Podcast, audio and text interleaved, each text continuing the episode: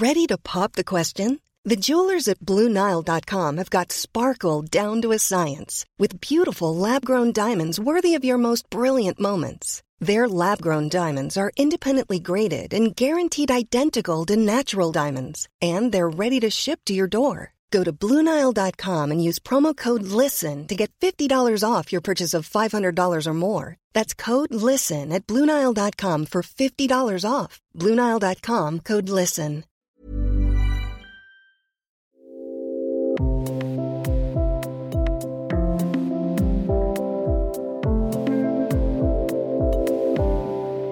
Zeiten wie diesen wird besonders deutlich, worauf wir pfeifen können und was uns wirklich wichtig ist. Herzlich willkommen zum Yoga Easy Podcast Besser Leben mit Yoga. Ich bin Christine Rübesamen und spreche in dieser Folge mit der Hamburger Yogalehrerin Isabel Djukanovic über ihre katholische Kindheit auf dem Dorf, ihre Initiative für Hamburger Obdachlose und warum sie die Atmerei im Yoga erst nicht mochte, heute aber nicht mehr ohne kann. Isabel, Isabel, jetzt, also wer bist du überhaupt? Also als erstes will ich mal wissen, wie man deinen tollen Nachnamen ausspricht. Isabel, wer bist du überhaupt? Das frage ich mich manchmal selbst auch. Also ich bin Isabel, ich bin Yogalehrerin aus Hamburg. Mein Nachname wird Djukanovic ausgesprochen. Das ist einfach, weil meine Schwiegereltern äh, ursprünglich aus Serbien sind. Aus Serbien. Okay, Und gut. Das heißt, du bist also verheiratet. Du bist eine verheiratete Yogalehrerin und lebst in Hamburg. Du unterrichtest einen ziemlich guten Stil, finde ich, aber dazu kommen wir gleich. Erstmal will ich noch ein bisschen mehr aus deinem, äh, aus deinem Namen ähm, rausquetschen. Ähm, du bist verheiratet. Äh, seit wann? Das sollte ich jetzt wissen, ne? spontan. Äh, seit 2012.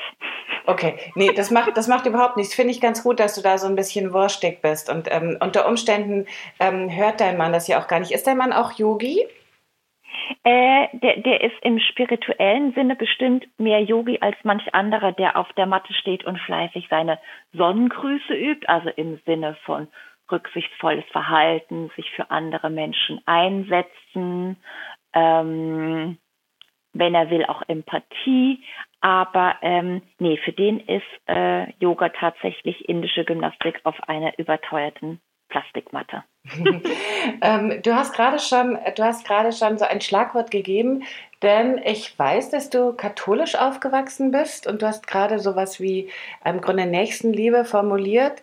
Ähm, ist äh, dieses, dieses Aufwachsen im katholischen Glauben, also wie, äh, wie hat dich das vorbereitet auf Yoga?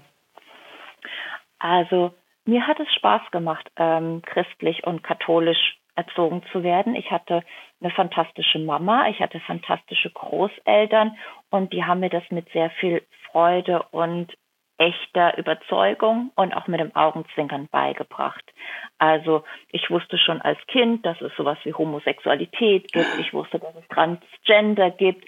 Ich wusste auch, dass das vielleicht von der katholischen Kirche als Institut nicht so gebilligt wird, aber da hat immer Oma gesagt, na ja, in der Bibel steht liebet einander und Jesus hat nicht gestottert, als er das gesagt hat und hat auch keine Anführungsstriche oder nichts in Klammern gesetzt. Also muss ja sofort, äh, sofort beim äh, Vatikan petzen. Also deine Oma war, äh, hat äh, augenzwinkernd im Grunde einfach mal bestimmte fürchterliche Glaubenssätze des Vatikans einfach untergraben. Ich glaube, dass es bei uns eine Grundethik gab und die stand über allem. Also die Grundethik im Sinne von Nächstenliebe und Toleranz. Mhm. Und dann kam der Glauben mit den Vorgaben, die man so im Christentum hat. Aber ich meine es mal ganz ehrlich, das macht ja auch Spaß. Also die Bibel zu lesen und auch in dieser Tradition zu leben. Erstens mal, es ist super spannend. Da kommt ja alles drin vor. Ich meine, da kommt ja Liebe, da kommt ja Vergebung, da kommt ja Streit. Das ist ja wie bei GZSZ. Ja. Und hat immer noch eine gute Moral, also die Geschichte. Ja, also das, äh, das finde ich ganz toll. Ich würde sagen, lass uns gleich einfach mal ins Alte Testament ähm, einsteigen. Altes oder Neues Testament? Was ist dir näher? Natürlich das ja, Neue. Ich bin ja schon froh, dass es ein neues gibt, ne? Also ja. ein Upgrade, also dieses Auge um Auge, Zahn um Zahn, das ist mir ein bisschen zu das ist mir zu gewalttätig. Wir könnten jetzt aber einen kurzen, wir könnten jetzt aber einen kurzen Schl ähm, Schlenker machen, weil dein Mann Serbe ist zum Jugoslawienkrieg. Das machen wir aber nicht, weil hier geht es ja um Yoga. Ich will aber nochmal zurück auf das Augenzwinkern, Augenzwinkernde, denn das spüre ich auch in deinem Unterricht. Dieses augenzwinkernde Unterrichten. Ähm, hast du auch augenzwinkernd gebeichtet? Ich fand es immer wahnsinnig schwierig, ähm, da irgendwas äh, von, von äh, Bedeutung äh, zu beichten. Was hast denn du so gebeichtet? Naja, als Kind eher so die kleinen Sachen, wie ich habe Mama angelogen oder Hausaufgaben nicht richtig pünktlich gemacht oder so Kram. Aber ich hatte auch da Glück, dass wir da einen guten Priester in unserem Dorf hatten, weil, ich hole kurz aus, bei uns gab es sowas wie die Bank der gefallenen Jungfer. Das kennt man, glaube ich, in Hamburg gar nicht. Ähm, das war die Bank, wo die Frauen sitzen mussten, die unehelich ein Kind geboren hatten. Doch, die gibt es, also, die gibt es, die steht, glaube ich, einfach in der Herbertstraße in St. Pauli. Und auf jeden Fall mussten da die Mädels und Frauen Platz nehmen und die durften auch keine Kommunion empfangen. Und du meinst, der, entschuldige, du musst das dazu sagen, weil ich kenne es tatsächlich auch nicht. Diese Kommunion Bank steht in der Kirche. In der Kirche, ja. tatsächlich war das bei uns auf dem Dorf so, dass mit jeder wusste, die hat gesündigt ähm, und hat ein Kind außerhalb der Ehe, Ehe geboren.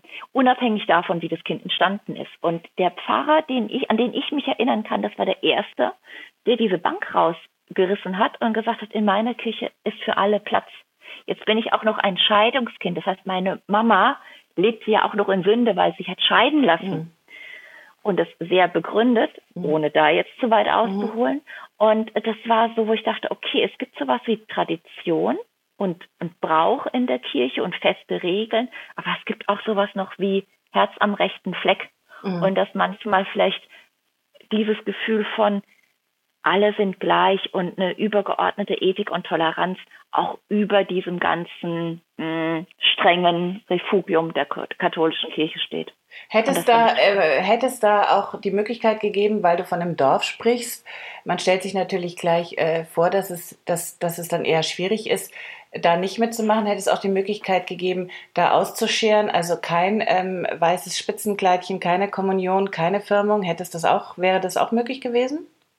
Oh, ich weiß es nicht. Also es gab dann bei uns irgendwann, ich bin ja 83 geboren, dann kam ja irgendwann die Wende und da kamen ja dann viele aus dem Osten, ähm, um mal so Klischees zu bedienen mhm. und die waren ja in der Regel äh, Protestanten. Mhm. Und die kannte man schon und ich weiß auch, dass es damals, damals äh, tatsächlich ein Thema war. Also so Gott, was machen wir jetzt mit denen in der Grundschule? Dürfen die jetzt bei uns mitmachen oder wie ist das so? Mhm. Ähm, also ich hätte ich weiß nicht, wie das Dorf reagiert hätte, aber meine Familie hat mir die Wahl gelassen. Also ich war zum Beispiel auch Messdienerin und auch freiwillig und habe dann aber auch irgendwann mit Eintritt der Pubertät und als die Jungs und Partys interessanter waren, äh, durfte ich auch aufhören. Ja, ich, aber ich finde, dass, äh, dass äh, auch selbst das sieht man bei deinem Unterricht, da mischt sich doch einiges, verschiedenste Ebenen. Wie war das für dich, das Dorf zu verlassen und dann in die Großstadt äh, zu ziehen?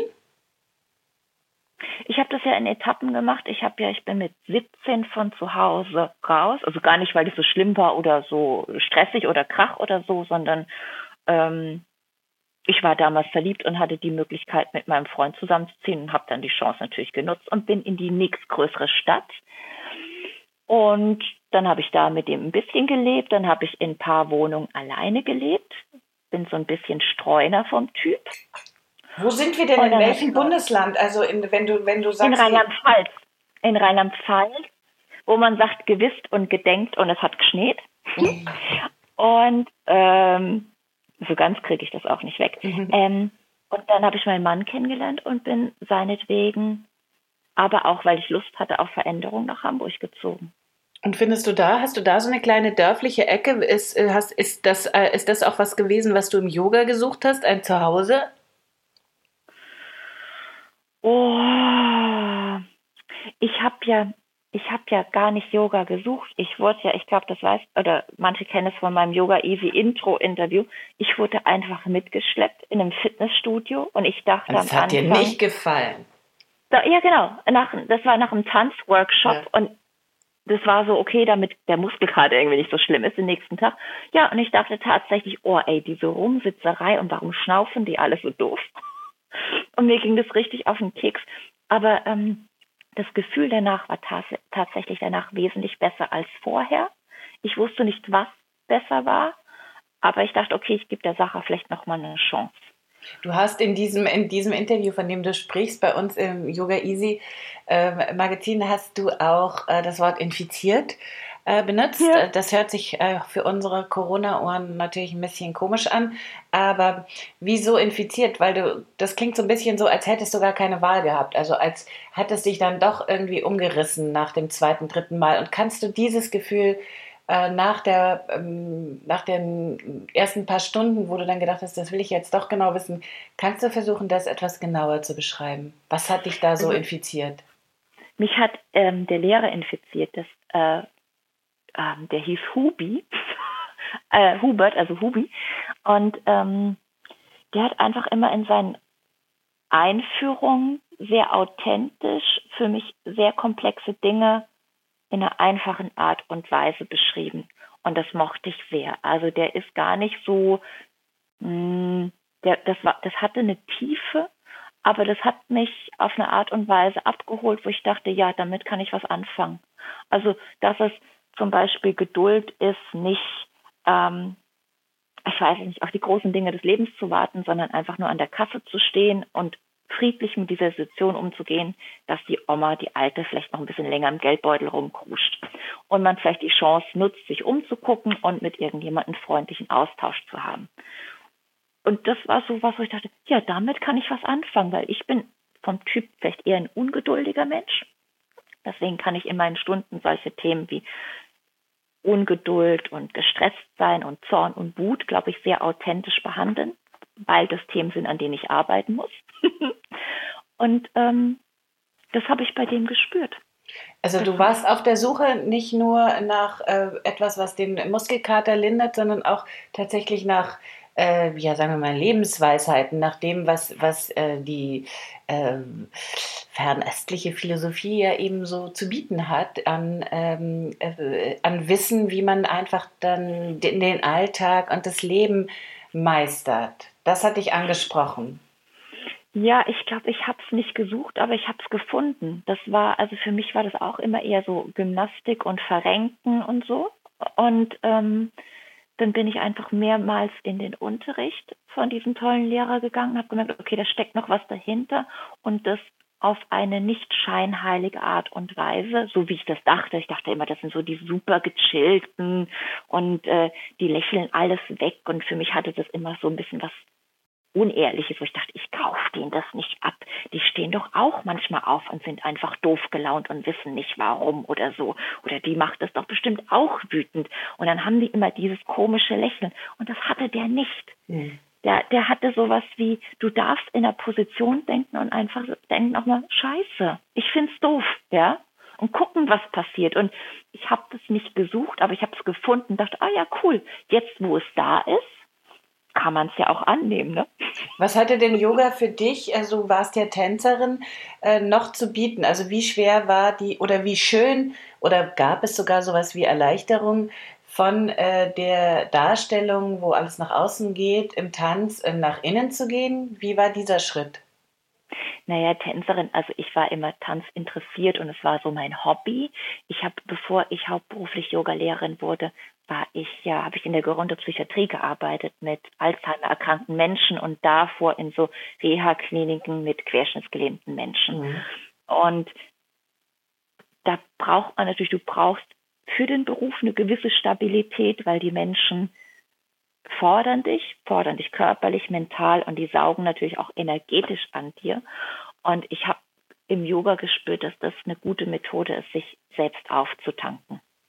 Ist das was, was du jetzt in dieser Zeit auch äh, benutzt? Also hast du das Gefühl, du brauchst mehr Yoga als sonst?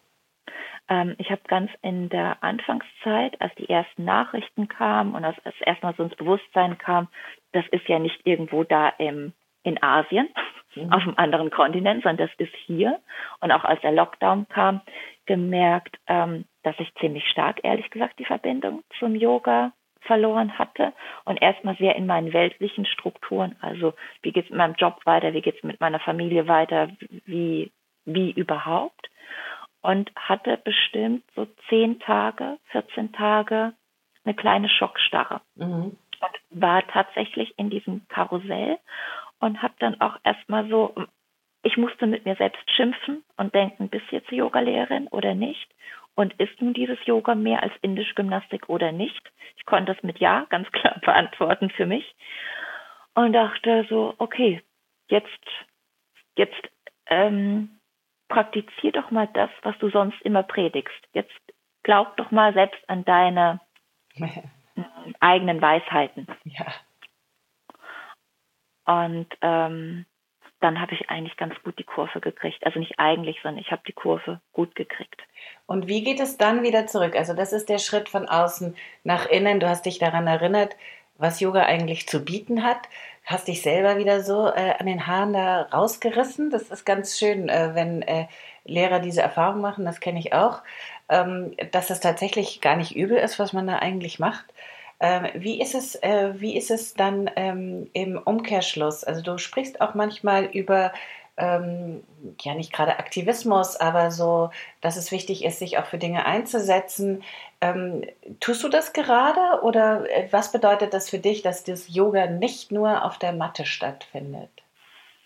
Naja, also manche, die eher so ein bisschen mich verfolgen, die wissen ja, dass ich mich für Obdachlose einsetze ähm, über eine Begegnung mit einem Hinz- und Kunstverkäufer, äh, mit dem ich mich über die Jahre angefreundet habe, der äh, immer bei Edeka stand und auf meinen Hund aufgepasst hat, damit er nicht geklaut wird.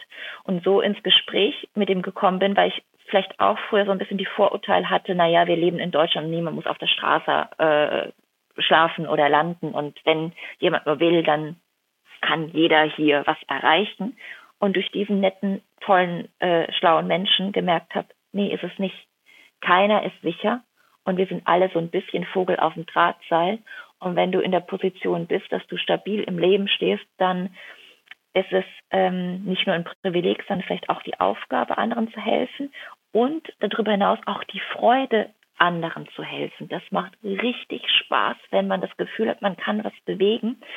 Und ich freue mich, helfen zu können und der, der Hilfe bekommt, freut sich natürlich auch und äh, es multipliziert sich einfach die Freude. Mhm. Und aktuell ist es so, dass ich den Elbschlosskeller auf St. Pauli unterstütze. Das ist so äh, Hamburger Berg in einer ziemlich bodenständigen, freundlich, ausge, äh, freundlich ausgedrückten Ecke. Manche würden auch leicht asozial dazu sagen. Und den gibt es schon seit 70 Jahren. Der war noch nie geschlossen. Da gab es auch die letzten 70 Jahre irgendwie kein Schloss. Also diese Kneipe hatte kein Schloss vor der Tür. Die war immer offen.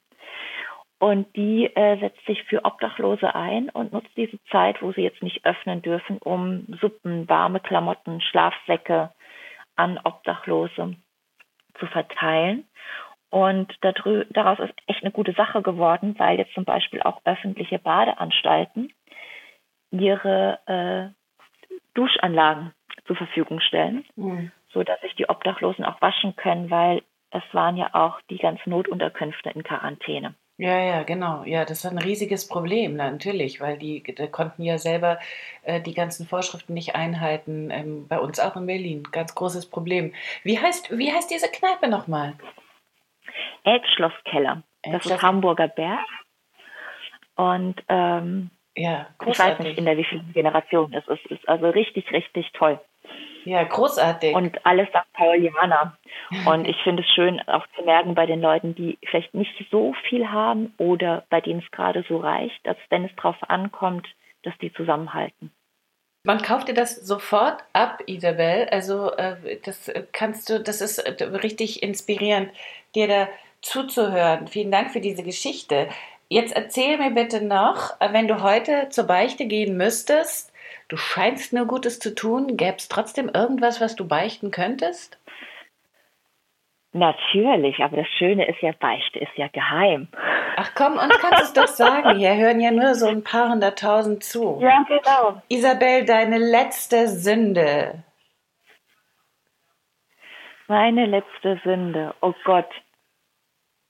Will ich die verraten? Ich glaube, meine letzte Sünde, die ist nur sowas Kiki. Das ist sowas wie, äh, du, ich, ich, oh, da, ich, meine Mama hört das bestimmt. Es war tatsächlich meine Mama. es war du, ich habe gleich einen FaceTime-Termin, ich rufe dich, ich rufe dich danach an. Und ich hatte aber einfach keine Lust, mit ihr zu sprechen. Mama, ich habe dich lieb, ich bin dein einziges Kind, vergiss das bitte nicht. Du, du ähm, hast nur mich. Ja, ich, äh, ich, das wird sie ganz sicher, ich bin auch Mutter, das wird sie dir natürlich äh, verzeihen und ihr telefoniert dann einfach ein anderes Mal und dann bist du auch konzentriert oder präsent, wie wir Yogis sagen. Ähm, letzte Frage, willst du ähm, später in einem Dorf alt werden oder bleibst du in der Stadt? Und wie sehr ist äh, die Yoga-Szene in Hamburg eigentlich ein Dorf? Oh, ähm, dafür, dass es nur eine Frage war, hatte die viele Kommas. Äh, ich weiß es tatsächlich nicht. Also ich finde es immer wieder schön, wenn ich in die Pfalz komme, in meine Heimat, in die Dörfer, wo meine Großeltern leben, wo meine Mama lebt. Meine Mama lebt in Kuhhart. Google es. Dieses Dorf gibt es wirklich Kuh und Hart zusammengeschrieben. Ich weiß nicht, wie viele Einwohner es hat. Es Moment mal, wie viele Silben ähm, hat denn dieser Ort überhaupt? Und den gibt es? Den gibt es tatsächlich. Okay. Kuhhart. Also Kuh das Wort und dann nochmal hart hinten dran. Ja. Es ist, es ist Kracher. Ähm, in dem habe ich zeitweise auch gelebt, aber gut. Ähm, ich finde es immer wieder total schön, aber ehrlich gesagt finde ich das schön, weil die Landschaft ist schön, meine Familie ist da, meine engsten Freunde sind da. Also nicht engsten, aber die längsten. Ich habe hier auch sehr enge Freunde, aber die, die man halt von klein auf kennt. Ja. Es ist aber immer wieder auch schön, über die Elbbrücken zu fahren und nach Hamburg reinzukommen. Du, ich weiß es nicht. Ich weiß auch nicht, ob Deutschland das ist, wo ich. Weißt du, man muss ja nicht irgendwo sterben, nur weil man da geboren ist. Ich, äh, ich kann mir beides vorstellen. Ich kann mir vorstellen, dass ich, wenn ich alt und runzlig bin, sage, trag mich bitte da auf den Friedhof. Ich könnte mir aber auch vorstellen, was ganz anderes. Und Hamburg ist ein Dorf, äh, Yoga-Szene. Ja, aber ich glaube, das ist überall. Also selbst wenn man innerhalb von Deutschland irgendwie so ein bisschen auf Yoga-Konferenzen ist, in Workshops ist, du triffst immer irgendwo irgendjemand, den du kennst. Denn in diesem Dorf Nette, oder in dieser äh, Hamburger Yoga-Szene stelle ich mir vor, dass es so ist wie jetzt überall bei den Yogis, dass es da zwei äh, Front, also eine Front gibt und zwei Meinungen, nämlich, äh, oh, Yoga-Studios sollen schnell wieder aufmachen. Nein, Yoga-Studios sollen noch nicht aufmachen. Und jetzt will ich noch wissen, als allerletzte Frage, was, was ist deine Meinung? Ja.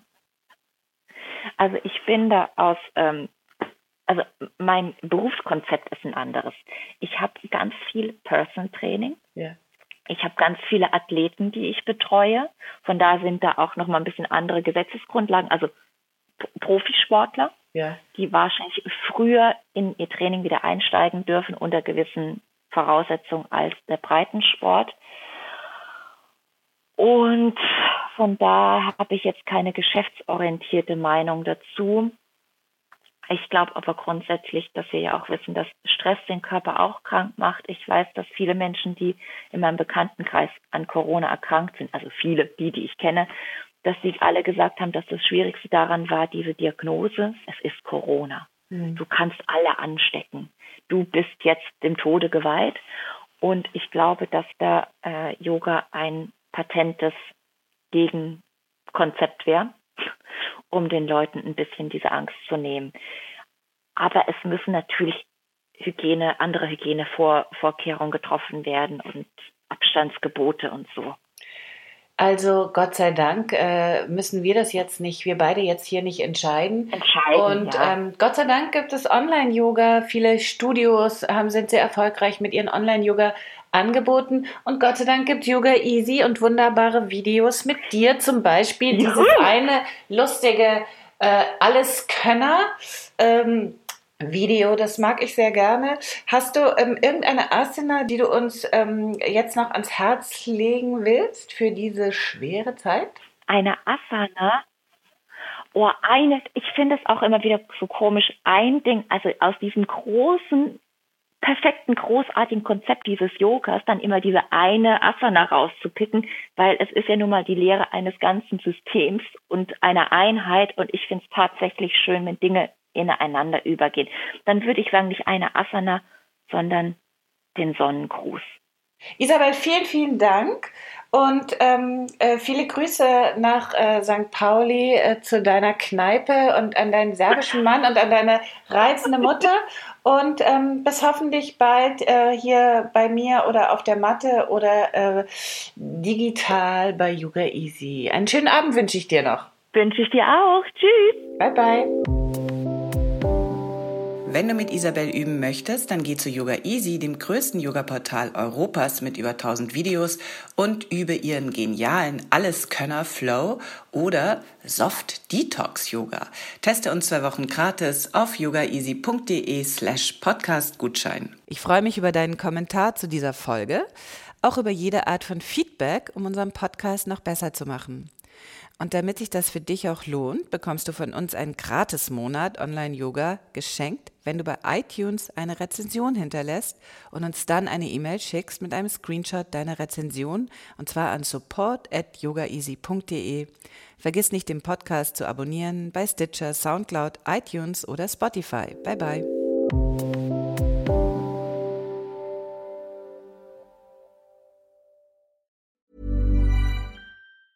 Mom deserves the best, and there's no better place to shop for Mother's Day than Whole Foods Market. They're your destination for unbeatable savings, from premium gifts to show-stopping flowers and irresistible desserts. Start by saving 33% with Prime on all body care and candles. Then get a 15-stem bunch of tulips for just $9.99 each with Prime. Round out Mom's menu with festive rosé, irresistible berry chantilly cake, and more special treats. Come celebrate Mother's Day at Whole Foods Market.